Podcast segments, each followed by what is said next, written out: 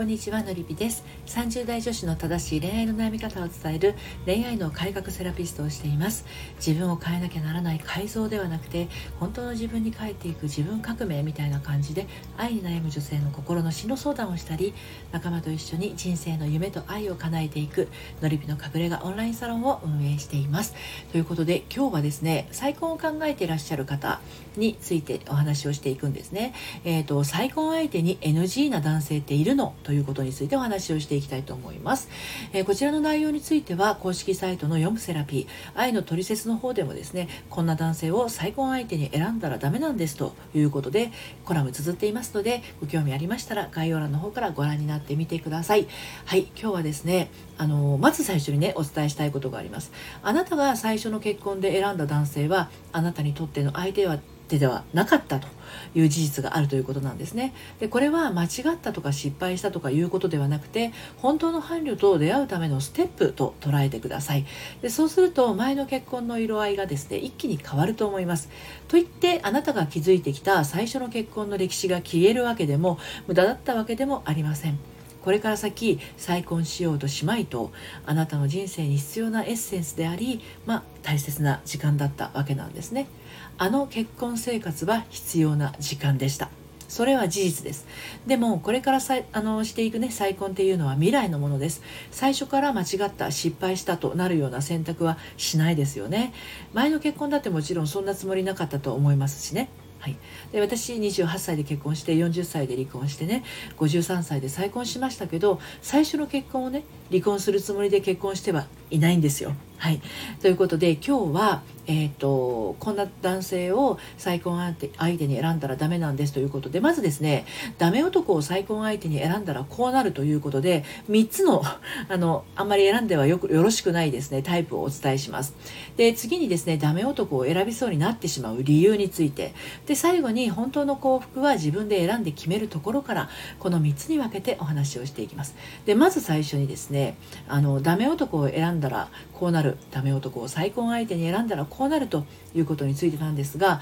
あの離婚で傷ついて今度こそ幸せになりたくって再婚する。っていうふうにね、まあ、再婚を決意する人はわざわざ不幸になるために再婚するわけないんですよね。だから皆さん自分自身の幸せを考えた結果再婚の道を選んでいくわけなんですが、まあ、もちろん再婚という道を選ばずパートナーのままでいること自分一人の人生を満喫することなど再婚後の道は様々です。で今日は再婚を選ぼうとしている人で再婚相手にこういう人を選ぶとやばいよっていうお話なんですね、はい、では具体的にどんな人を選んだらダメなのか最初にお伝えしますね。1つ目あなたが振り回される。2つ目あなたが老け込む。3つ目あなたが傷つく日々を送る。この3つですね。でこれがあるともうあの最初の結婚の方がマシだったんじゃないかって思うぐらい疲れちゃうんですよ。なので要注意です。では一つずつ見ていきましょうね。はい。まず1つ目あなたが振り回される。これなんですが再婚相手に振り回されないことってすごく大事ですまあこれ何もですね再婚に限らないんですがあの離婚経験ありとか再婚であることがあのご本人の心にねコンプレックスとして残っていると自分のハンデのように無意識的に捉えてしまっていることが時々あるんですね。離婚経験があること。自分にとってこの結婚が再婚であること。このことがあなたにとっての人生の失敗とか傷とか考えるの本当にやめましょう。失敗でも傷でもないんです。前の結婚があなたに合わなかっただけのことなんですね。でそのことに自分が死ぬ前に気づいただけでもですねあなたはラッキーな人だったということなんですね。この軸さえあればあんまり再婚相手にですね振り回されることもないはずなんですがあのなぜならね自己否定が強いと相手の言いなりになってしまいやすいからなんですね。本当は嫌なのに相手の意見に合わせるとか自分の意見を引っ込めるとか言いたいことが言えない。こういうところがあるとですねどうしても振り回されやすくなってしまいますね。はい、で、えーとまあ、再婚相手にあんまりよろしくない、えー、パターン2つ目はですねあなたが老け込むような相手ですね。そうそうこういうのすごく大事でですねあなたが老け込むっていうのはどういう意味かっていうと何かと気苦労が多いっていうことですね。再婚があなたが幸せになるためにするものだとしたらいらない気苦労はない方がいいんですよ。その気苦労が再婚相手によってもたらされるものだとしたらそれ全然幸せ感がないと思うんですがいかがでしょうかね？あなたがますます美しく若々しくみずみずしく生き生きとした気持ちであのそして体と心でね、うん、人生を歩いていけるそう思える相手と再婚してください。まあ、これもね再婚に限らずのことではありますけれどね。はい、3つ目あなたが傷つく日々を送る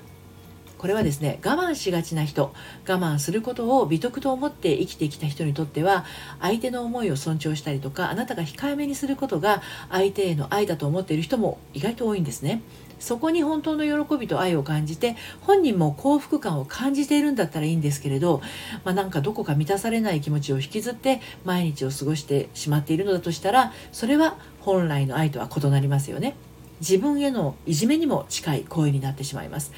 恋愛も結婚もそうなんですけどどちらか一方が苦しんだり悩んだり傷ついたり傷ついたりするのはですね結婚生活という対等な立場で築いていく愛の現場にではですねあってはならないことなんですね。これはもうお付き合いの段階から傷つく頻度が高いなと感じていたら再婚しない方が良いです。再婚したからといって改まるものでもないしあのもうこれ何度も言ってるんですけど婚姻届はね免罪符にならないんですよ。で続いてなんですがダメ男を選びそうになってしまう理由についてですね、まあ、ここまでお伝えしてきてそうなんだとかねうんそうそうって思いながらも自分自身に照らし合わせてみると心配な人っていると思うんですよ。例えばこんな風に。なんかやっぱりダメ男を選びそうとか今まで大切にされた記憶ないとか彼の言うことを聞かないで揉めるの嫌とかこちらの言い分を伝えたとして怒られたりするのが怖いとか優しいところもあるからつい私の意見は飲み込んじゃうとか。あんまりわがまま言うと振られちゃいそうって、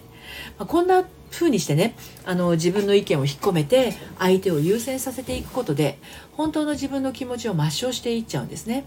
嫌われないため捨て捨てられないため怒られないため。でそのために自分の気持ちをないことにしていっちゃうんですね。でこの気持ちこういう感覚いつから持っていますか？その彼にだけ感じる思いでしょうか？ね、これねのりび塾生に聞いてみるといやもう実はもっともっと小さい頃から感じていた気持ちだったりするんですよ。あなたはいかがでしょうか、はい、で最後にお伝えしたいのは本当の幸福は自分で選んで決めるところからということなんですがあなたには選ぶ力があって決める権利があります。自分で選んで自分で決めること。これは慣れていない人にとってはですねとっても勇気がいってドキドキするものなんですね。今まで誰かに決めてもらってばかりいたとか自分で決めるとろくなことがないって思ってるとか自分の選ぶものは大したものじゃないって思ってる。自分で決めて失敗したらものすごく怖い。こういう思いっていうのは幼少期に芽生えたものであることがとっても多いんですね。お母さんやお父さんの言うことをよく聞くいわゆる手のかからない子や何かと我慢させられたお姉ちゃんタイプ、まあ、これは実際にお姉ちゃんではなかったとしてもお姉ちゃん気質にならざるを得なかった状況で育っていたり本人がしっかりしなきゃ頑張らなきゃって思って生きてきた人に多いものなんですね。自分の人生は自分で舵を取る自分の人生のハンドルは自分で握るそんな風に言われただけで「えー、無理!」ってねドキドキバクバクしちゃったりするんですよ。でもあなたは立派に離婚を選び新たに歩んでいこうと決めることができた。ですよね。はい、もうそれだけで十分に自分の足で人生歩いてるんです。だからこそあなたがあなたらしくいられる最高相手とですね幸せになってほしいなって私は心からそう思います。はい。ということで、改めて今日のメッセージ、再婚相手に NG な男性っているの？こんな男性を選んだらダメなんですよ？ってことでお伝えをしてきました。1つ目があなたが振り回されるということ。2つ目があなたが老け込むような相手。3つ目があなたが傷つく日々を送ることになってしまうような相手です。あなたはいかがでしょうか？はい、で私のやってるオンラインサロンの方でもですね心の在り方について仲間と一緒にですねお伝えをしています。ご興味ありましたら概要欄から遊びにいらしてください。最後までお聴きいただいてありがとうございました。それではまた。さようなら。